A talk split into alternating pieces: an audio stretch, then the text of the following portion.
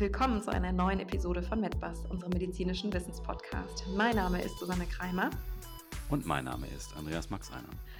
Heute haben wir wieder ein ganz besonderes Thema für Sie, nämlich die männlichen Verhütungsmethoden. Exakt. Und normalerweise sprechen ja alle immer nur über die weiblichen Verhütungsmethoden. Aber wir haben uns es heute zur Aufgabe gemacht, aufzuklären und wie immer in unserem Podcast zu entmystifizieren. Weshalb wir uns dieses Thema einmal ganz genau betrachten. Max Einer, was hältst du von der Idee, wenn wir direkt mit einer kleinen Statistik beginnen? Statistisch betrachtet finde ich das gut. Super. Und tatsächlich enthält quasi die Statistik auch noch einen Fun Fact. Ähm, Dann aber los. weißt du, wann jährlich der Weltverhütungstag stattfindet? Nee, tatsächlich habe ich da keine Ahnung. Dieser findet tatsächlich jährlich am 26. September statt. Das ist, könnte eine 1 Millionen Jahr Frage sein. Also merken, 26. September. Und weißt du, was daran so lustig ist? Jetzt komm schon, hau ihn raus, den Fun Fact. Okay, wer hat am 26.09. Geburtstag? Da kommst du nie drauf. Sag es. Papst Paul VI., welcher selbst in der katholischen Kirche nicht unumstritten war, Max Einer. Und jetzt musst du mir natürlich verraten, wofür oder warum er nicht unumstritten war, Paul VI. Das weiß ich tatsächlich äh, sehr genau. Ähm, und das verwirrt mich jetzt, dass das tatsächlich auf ein, auf ein und dasselbe Datum fällt.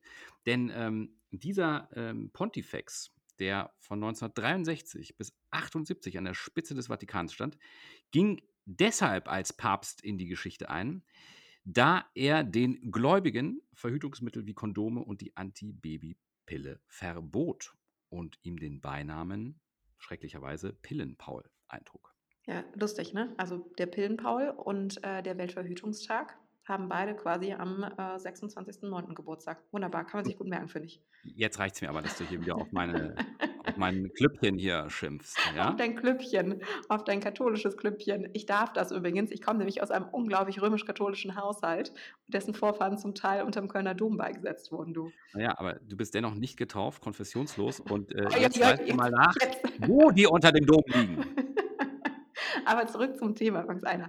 Also die Statistik, die ich ja anfänglich eigentlich versprochen hatte, ähm, wo wir kurz abgelenkt worden sind durch diesen Fun Fact mit dem Weltverhütungstag, zurückkommt zu dieser. Also die Bundeszentrale für gesundheitliche Aufklärung. Ganz kurz mal das Synonym und das Akronym dafür. BZGA ähm, macht tatsächlich alle Jubeljahre einen kleinen Report oder eine kleine Studie zum Thema, zum Thema, zum Thema Verhütungsverhalten von Erwachsenen. Und was ich hier für besonders augenfällig finde, ist, dass seit 2007 niemand mehr in diesen Studien er gefragt hat oder sich danach erkundigt hat, wer sich eigentlich in einer Partnerschaft für die Verhütung zuständig fühlt. Und die letzten Zahlen aus dem Jahr, eben 2007, zeigen nämlich relativ Erschreckendes, wie ich finde. Dann erschreck mich. Von den befragten Männern, tatsächlich Max Einer, fühlten sich lediglich 21 Prozent für die Verhütung verantwortlich. Anders sah das bei den Frauen aus, von denen sich nämlich 63 Prozent spannenderweise für die Verhütung verantwortlich sehen. Und die Männer gaben tatsächlich mit 44 Prozent an, dass sie eher ihr, ihre Partnerin für verantwortlich halten. Bei den Frauen sehen das eben nur 11 Prozent so, dass sie ihren Partner für die Verhütung in die Verantwortung nehmen. Oh, immer dieses Männershaming, aber was soll's. Es gibt hier tatsächlich noch etwas Spannendes hinzuzufügen, nämlich die ähm, Verhütungsmethoden an sich. Ja, wenn man die betrachtet, muss man sich nochmal fragen, äh, an vorderster Stelle mit 47 Prozent der erwachsenen sexuell aktiven Frauen und Männern, in beiden Fällen wird immer die Pille als Verhütungsmethode ganz vorne genannt. Und rate mal, was auf Platz 2 kommt. Okay, das ist keine, das ist keine Frage eigentlich, das ist selbsterklärend. Natürlich das Kondom. Ähm, mit fast 46 Prozent, ähm, müssen wir auch sagen, sind wir ja dann fast bei 100 Prozent. Ähm, wenn wir dann sagen, es kommt lange erstmal nichts, dann ist natürlich die Frage, was kommt dann überhaupt noch? Und da ist tatsächlich die Spirale noch mit 10 Prozent zu nennen. Und dann kommt auch wieder lange nichts, ne? Genau, jetzt müssten nach ähm, Adam Ries und Eva Zwerg noch 3% übrig sein. Und das ist tatsächlich reserviert für die Vasektomie.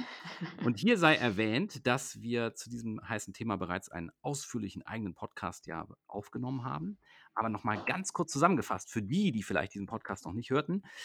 dass es sich hierbei um einen ganz kleinen Hautschnitt am Hodensack handelt, worüber der Samenleiter isoliert herausgelöst wird, durchtrennt wird, sodass man dann sozusagen ähm, hier keine Spermienwanderung mehr ähm, hat und dieser betroffene Mann, der diese Vasektomie sozusagen hat vollziehen lassen, dann quasi im wahrsten Sinne des Wortes nur noch mit Platzpatronen schießt. Denn das Ejakulat wird noch ausgestoßen, aber frei von Spermien. Spannend und dafür natürlich, wie du gerade schon gesagt hast, in unserer Library ist auch nochmal der äh, Podcast da. Aber um unsere Hörer und Hörerinnen nicht zu verwirren, die 47 und 46 Prozent und die 10 Prozent, die wir eben genannt haben, tatsächlich war, da, war das eine Multiple-Choice oder Multiple-Antwort-Frage. Also die konnten da mehrere Sachen angeben. Ähm, da kamen auch noch ein paar dahinter, aber die waren dann tatsächlich äh, mit ganz, ganz wenig Prozent überhaupt nicht mehr relevant für uns.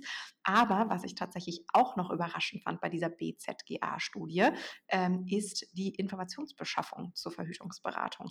Da ist die letzte Studie, glaube ich, aus dem Jahr 2017 für uns relevant. Und da geben nämlich die Frauen mit 80 Prozent an, dass vor allem Frauenärzte und Frauenärztinnen für sie die wichtigste Informationsquelle darstellen, wohingegen die Männer ihre Informationen ganz woanders her beziehen. Nämlich von Dr. Sommer, oder?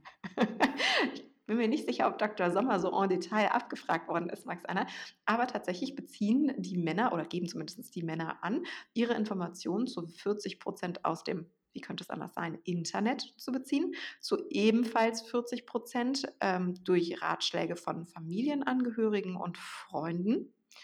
Und, äh, ich bespreche auch in der Regel alles mit meiner Mutter. ganz klar, ganz klar. Und äh, die anderen 38 Prozent ähm, greifen tatsächlich auf das erworbene Wissen aus Schulzeiten zurück. Das ist doch jetzt quasi deine Chance, Max, einer für deine Praxis. Aufklärungsarbeit unter den pubertierenden Penellern.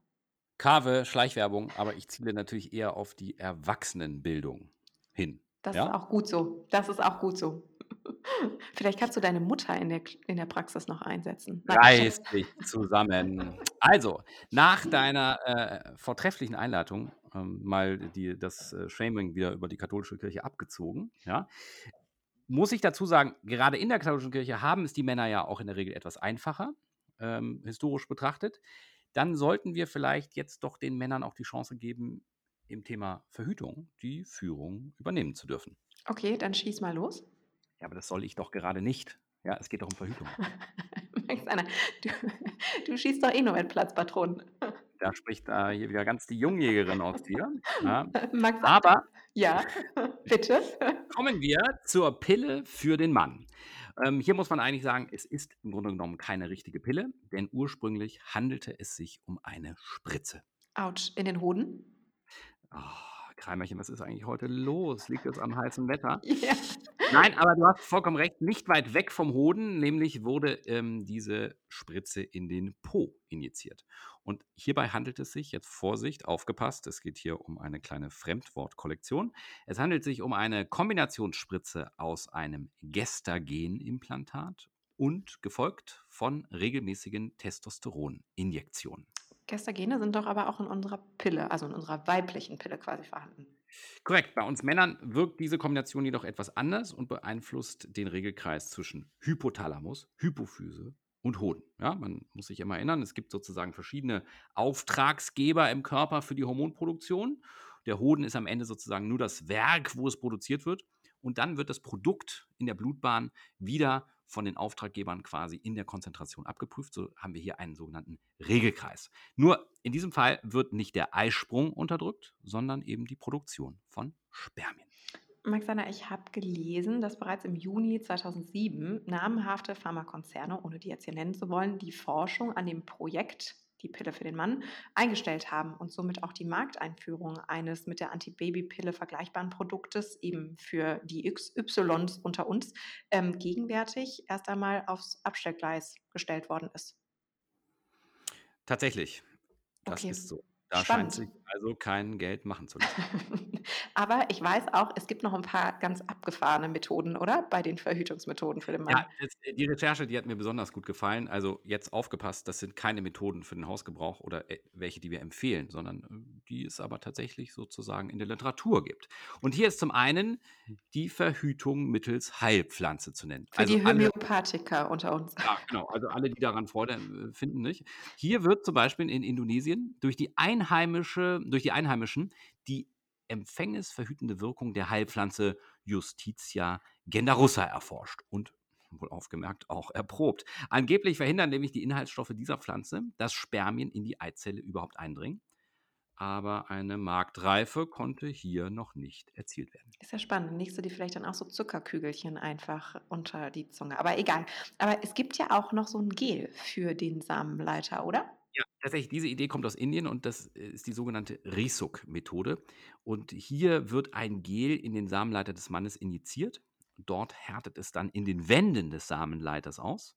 Passieren nun Spermien auf ihrem Weg nach draußen eben diese Gel-Applikationen, dann werden sie beschädigt und auf dem weiteren Weg, auf der Endstrecke sozusagen, können sie dann die Eizellen auch nicht mehr befruchten. In Indien wurde Risuk bereits erfolgreich in klinischen Studien an Männern getestet. Wann es auf den Markt kommt, ist allerdings noch unklar. Äh, klingt jetzt tatsächlich nicht nach einer Methode für den Hausgebrauch. Aber klar, korrekt. Schatz, hast du das Skalpell gesehen und die Injektionsnadel? Es ist wieder Zeit für die Samenleiterinjektion. Ein echtes, Genau so stelle ich mir vor. ein echtes Event für Chirurgenpaare. Super. Ja. Daher muss man auch ähm, tatsächlich äh, so ein bisschen zurückrudern sagen, die Forscher setzen natürlich eher auf die hormonellen Methoden. So gibt es hier zum Beispiel ein vielversprechendes ähm, Verhütungsgel für den Applikations, den äußeren Applikationsmechanismus. das, es wirkt ähnlich wie eine Hormonspritze und verhindert eben auch, äh, verhindert insbesondere, dass Spermien sich eben im Hoden überhaupt bilden. Und in einer ersten Studie haben sich Männer eben dann Gel täglich auf Brust und Schultern gerieben. Nach etwa drei bis vier Monaten war dann die Zahl der Spermien so weit gesunken, dass sie praktisch unfruchtbar waren. Aber bei der Reibung entsteht ja bekanntlichermaßen auch Wärme, Maxi 1, ne? Reiß dich zusammen. Aber du hast nicht ganz unrecht, denn ein Problem dieser topischen Gele, beziehungsweise eigentlich auch hier wie in der häufigen Anwendung äh, der sogenannten Testosteronsubstitution zu finden, ist das Problem der Berührung. Denn sehr rasch können die Behaarung an den Armen oder im Gesicht der liebkosenden Partnerinnen und Partnern dann auch stark zunehmen. Oh nee, Max einer wirklich? Jetzt habe ich Bilder im Kopf. Oh, ist das furchtbar. Ja, aber es hat auch einen Vorteil, weil dann kann man sich sozusagen die Kosten für die Oh. kosmetische, kosmetische Haarentfernung dann auch teilen. Aber das scheint dann ja jetzt auch nicht, eventuell nicht die Methode der Wahl zu sein, außer man hat vielleicht Haarausfall, wer weiß. Ja, tatsächlich, nein, du, bist, äh, du hast ganz recht. ähm, Das ist äh, tatsächlich nicht ähm, die Methode der Wahl geworden. Denn was hierbei sozusagen eine wirklich äh, unbeachtete Gefahr eben war, dass, äh, und das wissen wir auch heute, dass natürlich der Hoden bei sehr langer Testosteronsubstitution von außen in eine Art Winterschlaf verfällt. Also er stoppt seine Produktion sozusagen, oder seine Produktion wird gegen Null gefahren. Also quasi ein nicht wiedererweckbarer Hoden, sozusagen. Aber Maxi 1, lass uns mal wieder vom Hoden zum Penis kommen. Ja, und zwar ganz genau zum Kondom, obwohl ich den Film Nackte Kanone eigentlich sehr unterhaltsam fand. Ein wundervolles Thema. Aber zunächst, Max einer, weißt du eigentlich, woher das Kondom, äh, das Wort Kondom eigentlich herkommt? Na, ich kenne ja nur das Wort Präservativ und das kann ich dir natürlich sagen. Das kommt vom lateinischen Präservare, vorbeugen und verhüten. Du alter Lateiner, du. Aber tatsächlich gibt es extrem viele Legenden um den Namen. Aber eine meiner liebsten Geschichten, die ich bei der Recherche gefunden habe, ist, dass das Kondom seinen Namen von einem Herrn hat, der sich nämlich Dr. Condom schimpfte. Und äh, der war der Leibarzt von Charles II. von England. Und äh, der setzte tatsächlich Hammeldärme zur Empfängnis- und Infektionsverhütung ein. Und äh, weißt du eigentlich, ähm, äh, ob deiner äh, interessanten Geschichte, dass äh, Kondome sogar auch lange normiert waren? Du, du meinst jetzt DIN-Norm, so wie das DIN A4-Blatt. Korrekt. Kondome waren tatsächlich in Europa von 1996 bis 2002 nach der DIN EN 600 normiert. Diese Norm regelte einerseits die Größe, mindestens 17 cm lang und flach ausgebreitet, 4,4 bis 5,6 Zentimeter breit. Und warum nur bis 2002? Haben, habt ihr dann neue Kondomgrößen bekommen oder was? Tatsächlich, man wächst mit seinen Aufgaben, bekanntlichermaßen. Nein, tatsächlich, äh, seit 2002 gilt die internationale Norm EN ISO 4074, die unter anderem einen flexibleren Spielraum für die Normierung der Größe einräumte. Das Kondom muss hiernach mindestens 16 cm lang sein und je nach Breite ein bestimmtes Mindestvolumen, wohlgemerkt im aufgeblasenen Zustand, garantieren. Das heißt, ihr seid mit euren Aufgaben geschrumpft und nicht gewachsen. Aber ähm, Ja doch! Mag's einer. Aber noch ein paar Facts zum Thema. Ähm, zunächst sollte man tatsächlich auch hier nochmal betonen, dass das Kondom bei perfekter Anwendung nur einen Pearl-Index von 2 erreicht und äh, dass dieser tatsächlich bei fehlerhafter Handhabung auf 12 klettern kann und es damit natürlich auch zu ungewollten Schwangerschaften und auch zur Übertragung von Krankheiten führen kann. Ich liebe dieses Wort Pearl-Index. Es kann nichts passieren, Perle. Ja, also, ähm, aber ich pass auf, ich setze noch einen drauf. Rate mal, die jährliche, wie hoch die jährliche Absatzzahlen in Deutschland von Kondomen war. Das finde ich nämlich auch sehr spannend. Oh, also, boah, du keine Ahnung, aber wenn, also, puh, ich, gut, ich schätze mal, ich würde sagen, jeder Bundesbürger zwischen 15 bis 60, nehmen wir das mal vereinfacht, ist sexuell aktiv und benutzt pro Jahr hm, 10 Kondome, also knapp 50 Millionen Bundesbürger, äh, 10 Kondome, 500 Millionen. Nicht schlecht, aber ich muss dich leider enttäuschen. Es sind deutlich weniger. Es sind nämlich nur 240 Millionen verkaufte Kondome pro Jahr. Das heißt, dass die Bundesbürger zwischen 15 bis 60 Jahren durchschnittlich lediglich knapp 5 Kondome pro Jahr benutzen. Das würde ich jetzt nicht als besonders sexuell aktiv bezeichnen. ähm, aber rate mal, ob die in der Corona-Zeit die Absatzzahlen, Absatzzahlen, meine Güte, gestiegen sind. Wahrscheinlich nicht, ähm, denn ich äh, befürchte, dass hier das Kondom durch die Maske gesetzt wurde. exakt, Max einer, exakt. Aber pass mal auf, jetzt zur Gretchenfrage. Wer hat das Kondom denn noch vor Herrn Kondom erfunden? Das weiß ich tatsächlich. Äh, das gibt es nämlich schon seit 1200 vor Christus und das hat, glaube ich, König Minos von Kreta nämlich bereits benutzt und damals wurde das noch aus so Dingen wie Ziegenblasen gemacht und äh, dann ging es eben weiter mit dem berühmt-berüchtigten Dr. Condom, der die Hammeldärme benutzt hat und äh, dann tatsächlich 1800 irgendwas kam Charles Goodyear, ja genau, der, der auch die Reifen, glaube ich, gemacht hat und hat dann nämlich die Gummivulkanisation entwickelt und ähm, hat tatsächlich 1800 und ein paar zerquetschte das erste Gummikondom hergestellt. Und dann, voll süß, wie ich das jetzt finde, ähm, kam 1920, glaube ich, Julius Fromm in Berlin ähm, und ähm, hat in Berlin weltweit das als erster ein maschinell gefertigtes Markenkondom unter dem Markennamen Fromm's Act hergestellt. Ist das nicht niedlich? Und äh, tatsächlich im Laufe der Zeit entwickelte sich nämlich der Name Fromsa zum Synonym für Kondome. Ich finde es super süß. Was für eine schöne, aber auch lange Zusammenfassung. Dann sage ich mal abschließend, gib Gummi. Max einer, du hast bestimmt noch einen Witz. Ich habe es im Gefühl oder im Urin oder wie auch immer. Ich kann tatsächlich nicht ohne äh, hier aus dieser Nummer aussteigen. Und zwar frage ich dich, du weißt ja meine Affinität zu Schweden, wie nennt man ein Kondom auf Schwedisch? Keine Ahnung, Max einer. Pippi Langstrumpf. Gut, dann haben Sie, liebe Hörerinnen und Hörer, es damit auch tatsächlich für heute geschafft. Und wir verabschieden uns für heute, nee, für, von Ihnen, für heute, so rum ist es, ähm, und wünschen Ihnen einen wunderschönen Abend, Nachmittag, Morgen, wo auch immer Sie gerade sind, uns zugeschaltet haben. Und ähm, wir verabschieden uns. Ihre Susanne Kreimer. Und ihr, Andreas Max Einer.